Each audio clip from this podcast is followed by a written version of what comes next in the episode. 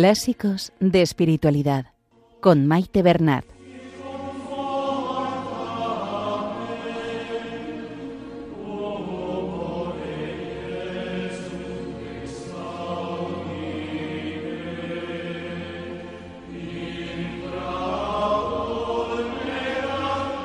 Un saludo a todos los oyentes de Radio María y bienvenidos al programa Clásicos de Espiritualidad.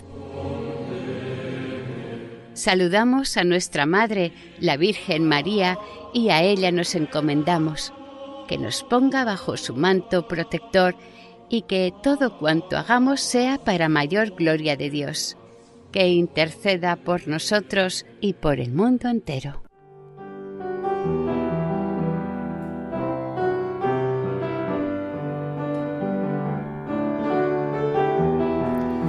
Estimados oyentes, continuamos la lectura del libro Introducción a la vida devota de San Francisco de Sales, también conocido como la Filotea. En el programa de hoy se van a leer los capítulos del 7 al 11 de la segunda parte del libro. Recordamos que en esta parte del libro San Francisco de Sales está profundizando en la meditación y la oración, sobre todo en sus aspectos prácticos. La primera enseñanza y fundamental para hacer oración o meditación es tener una actitud humilde. Para finalizar estos momentos exclusivos de oración, nos aconseja seguir estos pasos acción de gracias, ofrecimiento personal y súplicas o peticiones. Después de estos momentos dedicados exclusivamente a la oración, San Francisco de Sales nos da medios para ir incorporándonos a la vida cotidiana sin perder los beneficios y provechos adquiridos en la oración y poder afrontar devotamente el día a día.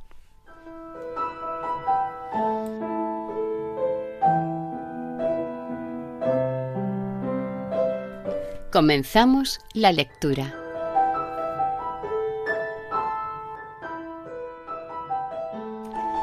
Introducción a la vida devota de San Francisco de Sales. Segunda parte.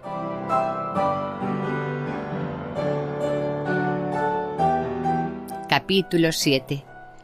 De la conclusión y ramillete espiritual.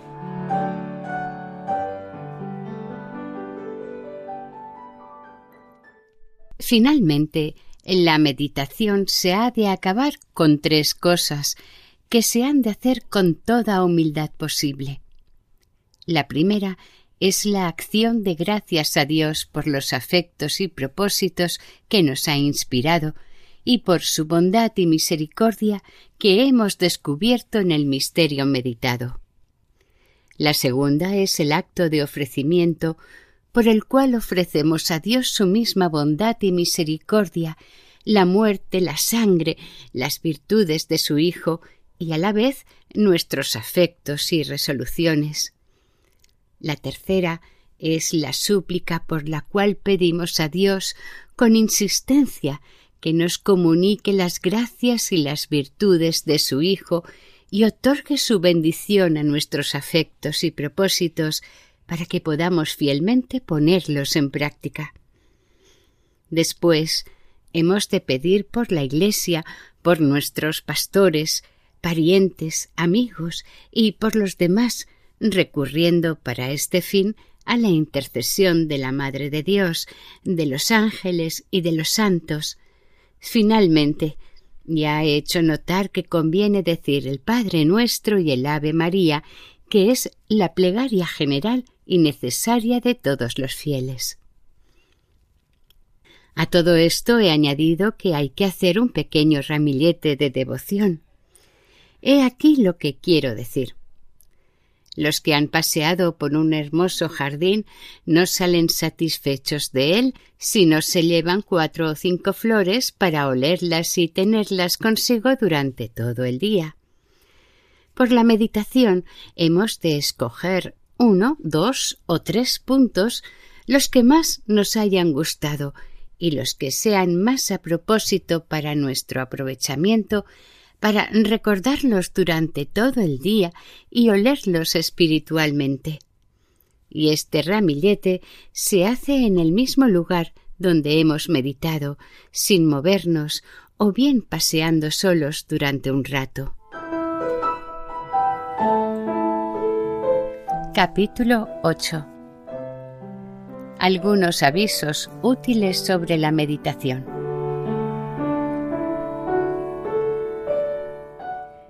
Conviene sobre todo, Filotea, que al salir de la meditación conserves las resoluciones y los propósitos que hubieres hecho para practicarlos con diligencia durante el día.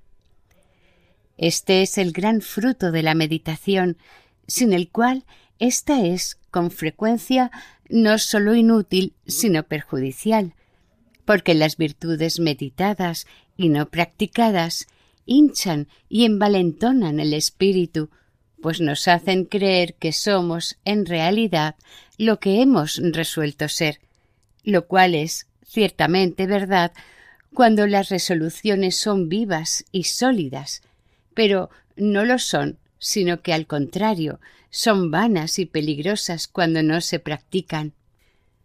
Conviene, pues, por todos los medios, esforzarse en practicarlas y buscar las ocasiones de ello, grandes o pequeñas. Por ejemplo, si he resuelto ganar con la dulzura a los que me han ofendido, procuraré durante el día encontrarlos para saludarlos con amabilidad, y si no puedo encontrarlos, hablaré bien de ellos y los encomendaré a Dios. Al salir de esta oración afectiva, has de tener cuidado de no sacudir tu corazón para que no derrame el bálsamo que la oración ha vertido en él. Quiero decir que hay que guardar por espacio de algún tiempo el silencio y transportar suavemente el corazón de la oración a las ocupaciones, conservando todo el tiempo que sea posible el sentimiento y los afectos concebidos. El hombre que recibe en un recipiente de hermosa porcelana un licor de mucho precio para llevarlo a su casa anda con mucho tiento, sin mirar a los lados, sino que ora mira enfrente para no tropezar contra alguna piedra, ora el recipiente para evitar que se derrame. Lo mismo has de hacer tú al salir de la meditación. No te distraigas enseguida, sino mira sencillamente delante de ti, pero si encuentras alguno con el cual hayas de hablar o al que hayas de escuchar, hazlo, pues no queda otro remedio, pero de manera que tengas siempre la mirada puesta en tu corazón para que el licor de la santa oración no se derrame más de lo que sea imprescindible. También conviene que te acostumbres a saber pasar de la oración a toda clase de acciones que tu oficio o profesión justa y legítimamente requieran, por más que parezcan muy ajenas a los afectos que hemos concebido en la oración. Por ejemplo, un abogado ha de saber pasar de la oración a los pleitos, un comerciante al tráfico, la mujer casada a las obligaciones de su estado y a las ocupaciones del hogar con tanta dulzura y tranquilidad que no por ello se turbe su espíritu, pues ambas cosas son según la voluntad de Dios, y en ambas hay que pensar con espíritu de humildad y devoción. Te ocurrirá alguna vez que inmediatamente después de la preparación tu afecto se sentirá enseguida movido hacia Dios. Entonces, Filotea, conviene darle rienda suelta sin empeñarte en querer seguir el método que te he dado, porque si bien, por lo regular, la consideración ha de preceder a los afectos y a las resoluciones, cuando empero el Espíritu Santo te da los afectos antes de la consideración, no has de detenerte en esta quieras o no, pues su fin no es otro que mover los afectos. En una palabra, Siempre que se despierten en ti los afectos, debes admitirlos y hacerles lugar, ya sea antes, ya después de todas las consideraciones. Y aunque yo he puesto los afectos después de todas las consideraciones, lo he hecho únicamente para distinguir bien las diferentes partes de la oración. Por otra parte, es una regla general que nunca hay que cohibir los afectos, sino que es menester dejar que se expansionen los que se presentan. Digo esto no sólo con respecto a los demás afectos, sino también con respecto a la acción de gracias, al ofrecimiento y a la plegaria, que pueden hacerse entre las consideraciones y que no se han de contener más que los otros afectos, si bien después, al terminar la meditación, conviene repetirlos y continuarlos.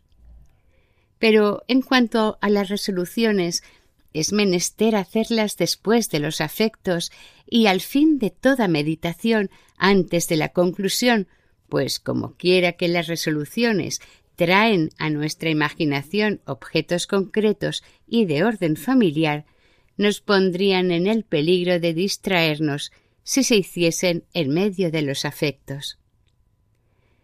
Entre los afectos y las resoluciones es bueno emplear el coloquio y hablar ora a Dios, ora a los ángeles, ora a las personas que aparecen en los misterios, a los santos y a sí mismo, al propio corazón, a los pecadores, como vemos que lo hizo David en los Salmos y otros santos en sus meditaciones y oraciones.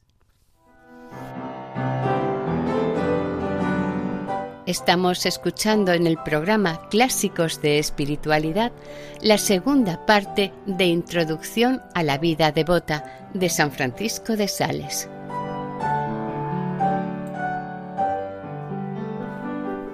Capítulo 9 de las sequedades que nos vienen en la meditación.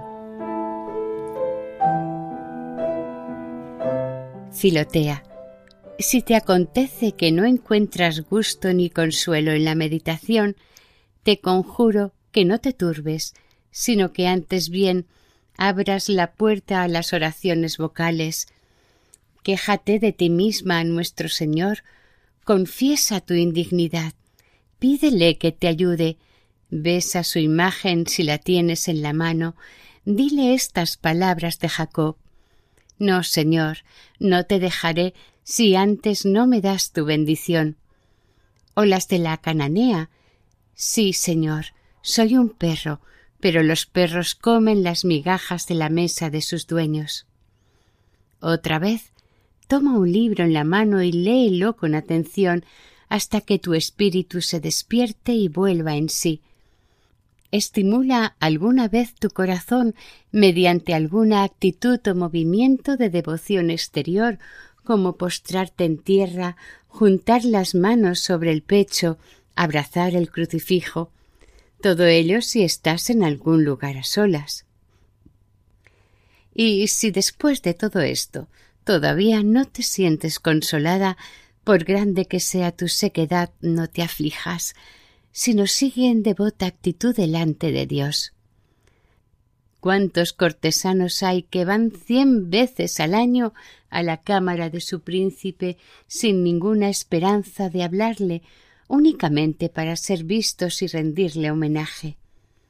De esta manera, amada Filotea, hemos de ir a la oración pura y simplemente para cumplir con nuestro deber y dar testimonio de nuestra fidelidad y si la Divina Majestad se digna hablarnos y conversar con nosotros con sus santas inspiraciones y consuelos interiores, esto será ciertamente para nosotros un gran honor y motivo de gozo, pero si no quiere hacernos esta gracia, sino que quiere dejarnos salir sin decirnos palabra, como si no nos viese o no estuviésemos en su presencia, no nos hemos de retirar, sino que al contrario hemos de permanecer allí, delante de esta soberana bondad, en actitud devota y tranquila.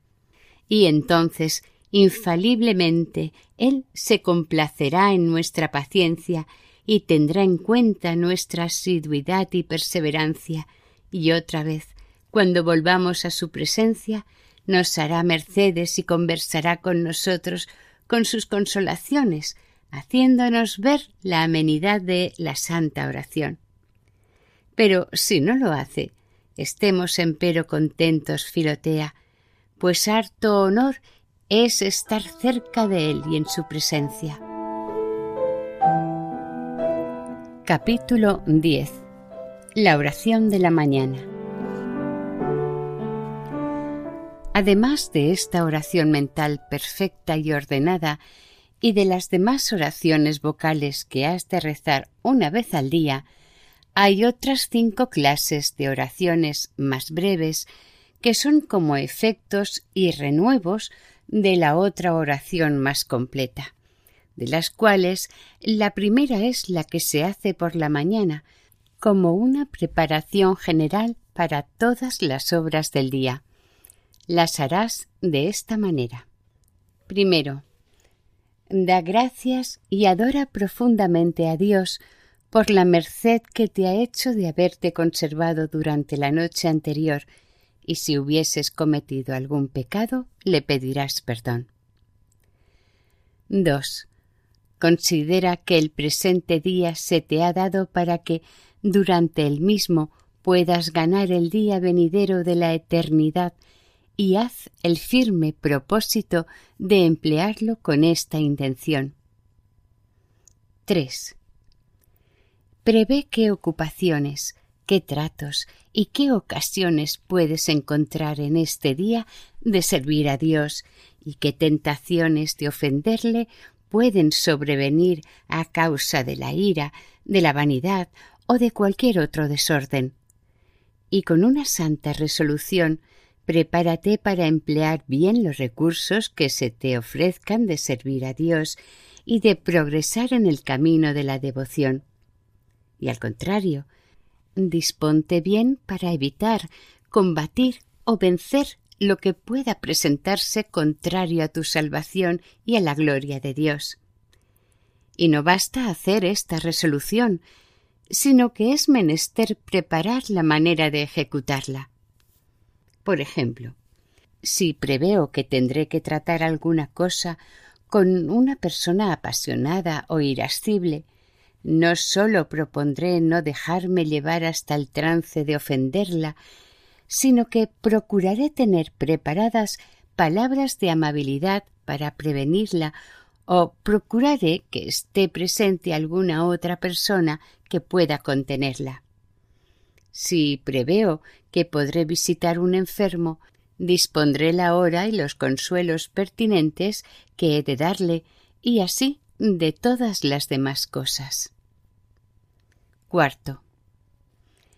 Hecho esto, humíllate delante de Dios y reconoce que por ti misma no podrás hacer nada de lo que has resuelto, ya sea para evitar el mal, ya sea para practicar el bien y como si tuvieses el corazón en las manos, ofrécelo con todas tus buenas resoluciones a la Divina Majestad, y suplícale que lo tome bajo su protección y que lo robustezca, para que salga airoso en su servicio con estas o semejantes palabras interiores.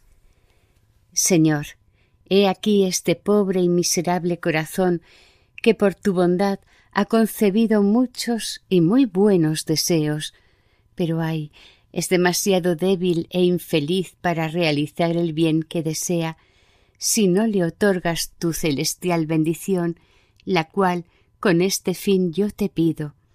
Oh Padre de bondad, por los méritos de la pasión de tu Hijo, a cuyo honor consagro este día y el resto de mi vida. Invoca a Nuestra Señora a tu ángel de la guarda y a los santos para que te ayuden con su asistencia. Mas estos actos, si es posible, se han de hacer breve y fervorosamente antes de salir de la habitación, a fin de que con este ejercicio quede ya rociado con las bendiciones de Dios todo cuanto hagas durante el día. Lo que te ruego, Filotea, es que jamás dejes este ejercicio. Capítulo 11 de la oración de la noche y del examen de conciencia. Así como antes de la comida temporal haces la comida espiritual por medio de la meditación, de la misma manera, antes de la cena has de hacer una breve cena o al menos una colación devota y espiritual. Procura, pues, tener un rato libre antes de la hora de cenar y postrado delante de Dios, recogiendo tu espíritu en la presencia de Cristo crucificado, que te representarás con una sencilla consideración o mirada interior, aviva en tu corazón el fuego de la meditación de la mañana con algunas fervorosas aspiraciones, actos de humildad y amorosos suspiros inspirados en este divino Salvador de tu alma, o bien repitiendo los puntos que más hayas saboreado en dicha meditación, o bien excitándote con alguna otra consideración como más te plazca. En cuanto al examen de conciencia que siempre has de hacer antes de acostarte, todos sabemos cómo se ha de practicar. 1. Demos gracias a Dios por habernos conservado durante el día. 2.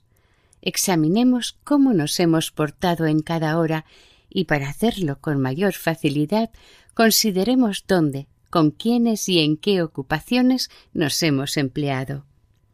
3. Si descubrimos que hemos hecho alguna obra buena, demos gracias a Dios. Si al contrario hemos hecho algún mal de pensamiento, palabra u obra, pidamos perdón a su divina Majestad con el propósito de confesarnos en la primera ocasión y de enmendarnos con diligencia. Cuarto. Después de esto, encomendemos a la providencia divina nuestro cuerpo, nuestra alma, la Iglesia, los padres, los amigos. Pidamos a Nuestra Señora, al ángel de la guarda y a los santos que velen por nosotros y con la bendición de Dios vayamos a tomar el descanso que Él ha querido que nos sea necesario. Este ejercicio, lo mismo que el de la mañana, nunca se ha de omitir, porque con el de la mañana abres las ventanas de tu alma al sol de justicia, y con el de la noche las cierras a las tinieblas del infierno.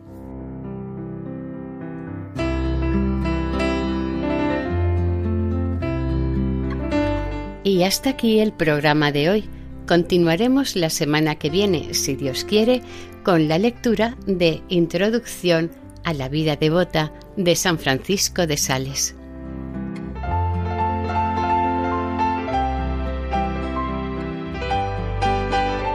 Para ponerse en contacto con el programa, nuestra dirección de correo electrónico es clásicos de pueden volver a escuchar el programa e incluso descargarlo en la sección de podcast de la página web de Radio María. Si desean adquirir el programa, pueden llamar al 91 8 22 80 10. Que el Señor y la Virgen les bendigan.